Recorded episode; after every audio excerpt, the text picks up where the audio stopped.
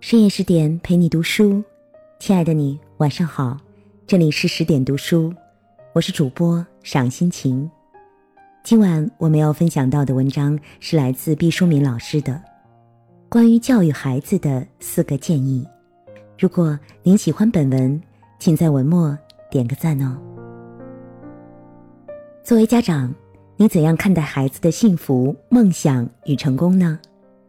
你是否在让孩子更有出息还是更幸福中变得纠结呢？你是否愿意让你的孩子做一个幸福的普通人呢？关于教育孩子，毕淑敏有四点建议，希望能为家长们解决困惑。第一点是：成功是为了什么？成功之后又将如何？人们对于成功的理解越来越功利了。以至于成功的标准最终都可以简化成挣钱的多少。这是社会出了问题，而这个问题再折射到子女教育和后代发展上来，就变得非常畸形了。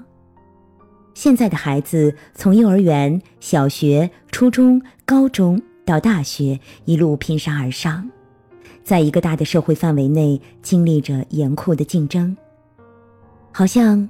只有最优秀的人才能被整个社会承认，才是成功者，而绝大多数人都会成为失败者。这样的评判标准是错误的。成功是为了什么？成功之后又将如何呢？其实这个问题经不住几次追问的。事实上，每个人尽己所能，把自己的能量发挥出来了，就是成功啊。在中国，最重要的是把“成功”二字破解掉，建立起这样一种观念，那就是让孩子做自己感兴趣的事情，不为外界的评价所困扰，产生自给自足的幸福感。第二点，要让孩子从小懂得，并不是只有考第一才会幸福。人活着。总在追求幸福，那么自给自足的幸福感从何而来呢？有钱就是幸福吗？女孩一定要长得漂亮才能幸福吗？接受最好的教育就是幸福吗？这些都是不能划等号的。但是人们一窝蜂的把这个问题简化成为永远的第一就是幸福，但是世界上的第一是没有穷尽的。真正的幸福应该是有意义加上长久的快乐，因为快乐是一种停在表层、比较短暂的人生体验。吃喝是快乐的，但是还不等同于幸福，不等同于有意义。那么，怎样让孩子体验到幸福呢？那就是一定要让孩子在特别小的时候就有感知幸福的能力，打破世俗的标准，让孩子明白，并不是不出类拔萃就没有资格享受幸福，并不是只有最优秀的人才被社会认可，并不是只有比别人更好才能更幸福。现在。网络和电视媒体不加区分，一股脑儿的将各种成人的问题赤裸裸的展现在孩子面前了，以至于孩子对幸福产生了诸多的困惑。十一二岁的孩子甚至也会问：“人活着是为什么呢？”我觉得，类似问题不是孩子思考得来的，而是现代媒体立体化的灌输给孩子的。他们的心智。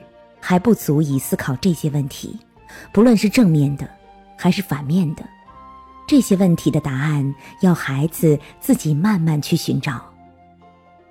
人生是一个过程，忍耐和等待是他的必修课。撒下一粒种子，不懂得等待，是不会看到它开花结果的那一天的。第三点，爱孩子，请给他。更多可能性。话说，中国的作文从来不是一个让人说真话的地方，它只是应试教育下的一个技术。中国不乏对应试教育中技术化、程式化的东西掌握得很好的学生，但是大学生开始找不到工作是一个转折的信号，它让人们逐渐领悟到，一个人在社会上立足的根本是真实的本领，而真实的本领不是源于技术，而是热爱。一个人不热爱自己所做的事情，又怎么能够超越他人呢？因此，父母要帮助孩子找到自己真正的才能和兴趣所在。真正爱自己的孩子，与孩子朝夕相处，观察他的一举一动，做到这一点，并不是那么难。很多家长为此焦虑，是因为他们封死了很多可能性，过于急功近利。当一个孩子说他想当救护车司机时，往往被家长断然否定了。我觉得一些家长为孩子设计人生之路本身并没有错，但是孩子有权利选择其他道路。当孩子与父母的意见不统一时，应该尊重孩子的选择，不要让家庭环境恶化到无药可救的地步。你怕什么，孩子就来什么。孩子有时候会不惜自毁。来控制父母，所以一定要尊重孩子。有些精英阶层的想法非常微妙，他们本身是最高学历的受益者；有些人来自农村，他们把自己的人生经验简化为：我之所以有今天，就是因为我学习好。因此，他们竭力为子女选择最优教育的过程。实际上，就是藐视自己出身的过程，是自己人生经验的一种投射。孩子可能从小就在他们的控制下失去了幸福的童年。如果是我有一个这样的孩子，我就会让他就近上学，之后尽可能的拿出所有的时间去玩去看博物馆，去接触大自然，和所有的小朋友和谐相处。孩子的生命自有他该有的轨迹。有一天，我和儿子面对面坐着剥豆。当翠绿的豆快将白瓷盆的底铺满时，儿子忽然站起来，新拿了一个瓷碗放在自己的面前，将瓷盆朝我面前推了推。我问说：“想比赛啊？”“对。”孩子眼动手剥，利索的回答。我说道：“这不公平啊！我的盆里已经有不少了。”可你只有几粒呀？我说着，顺手抓一把豆，想放到他的碗里。他按住我的手，说道：“不，就这样才能试出我的速度呀。”一丝喜悦悄悄地涌上心头，我欣赏儿子这种自信和大气。一时间，原本很随意的家务劳动有了节奏。只见手起豆落，母子俩都脸生喜语。我想到，让儿子赢吧，以后他会对自己多一些自信。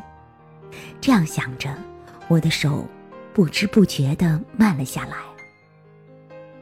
但我又一想，在外面竞争靠的是实力，谁会让你呀？要让他知道，失败、成功皆是常事。于是我剥豆的速度又快了起来。儿子手不停歇，目光却时不时地落在两个容器里。见他如此投入，我心生怜爱，剥豆的速度不觉又缓了下来。我又想到，不要给孩子虚假的胜利。想到这些，我的节奏又紧了许多。一大碗豌豆很快就剥完了，一盆一碗，一大一小，不同的容器难以比较。但是平常时，我知道儿子输定了。我正想淡化结果，他却极其认真地拿来一个碗，先将他的豆倒进去，正好一碗，然后又用同样的碗来量我的豆，也是一碗，只是凸起来了，像一个隆起的土丘。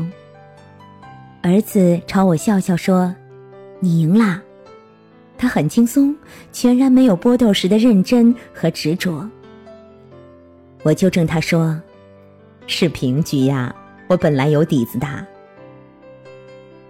儿子说道：“我傻，是我输了。”他没有赌气，没有沮丧，他的脸上仍是那如山泉般的清澈笑容。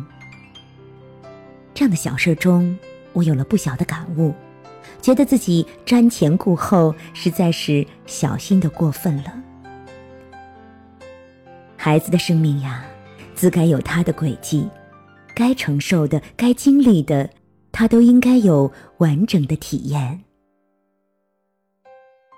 在文章的结尾，想告诉大家一个好消息：十点读书开放了一座免费的成长图书馆，十天陪你听本书，想和你一起在阅读中遇见更好的自己。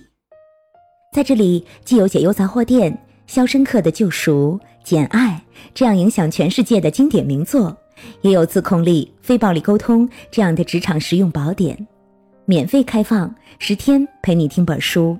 如果你有兴趣，欢迎搜索关注微信公众号“十点读书”，进入成长图书馆，跟我一起阅读好书，成为更好的自己。我是赏心情，如果您喜欢我的声音，也欢迎关注微信公众号“听琴声”。我在美丽的渤海之滨山东龙口向您道声晚安，晚安喽！愿我的声音让您安静而丰盈。宝贝，快睡吧。你看天上的星星呀，再把眼睛眨。月儿弯弯的挂天上，蝉儿轻轻唱。白白的云朵是月儿的衣裳，伴想。我会陪在你的身旁，为你轻轻唱。我会陪在你的身旁，伴你入梦乡。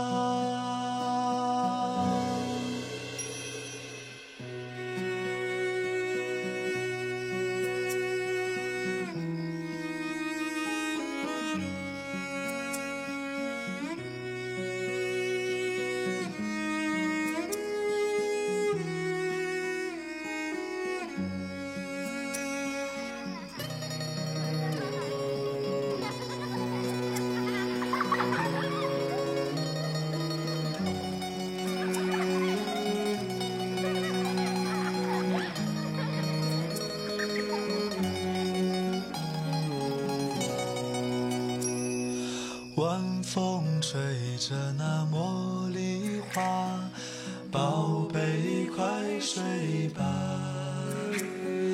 你看天上的星星呀，再把眼睛眨。月儿弯弯的挂天上，蝉儿轻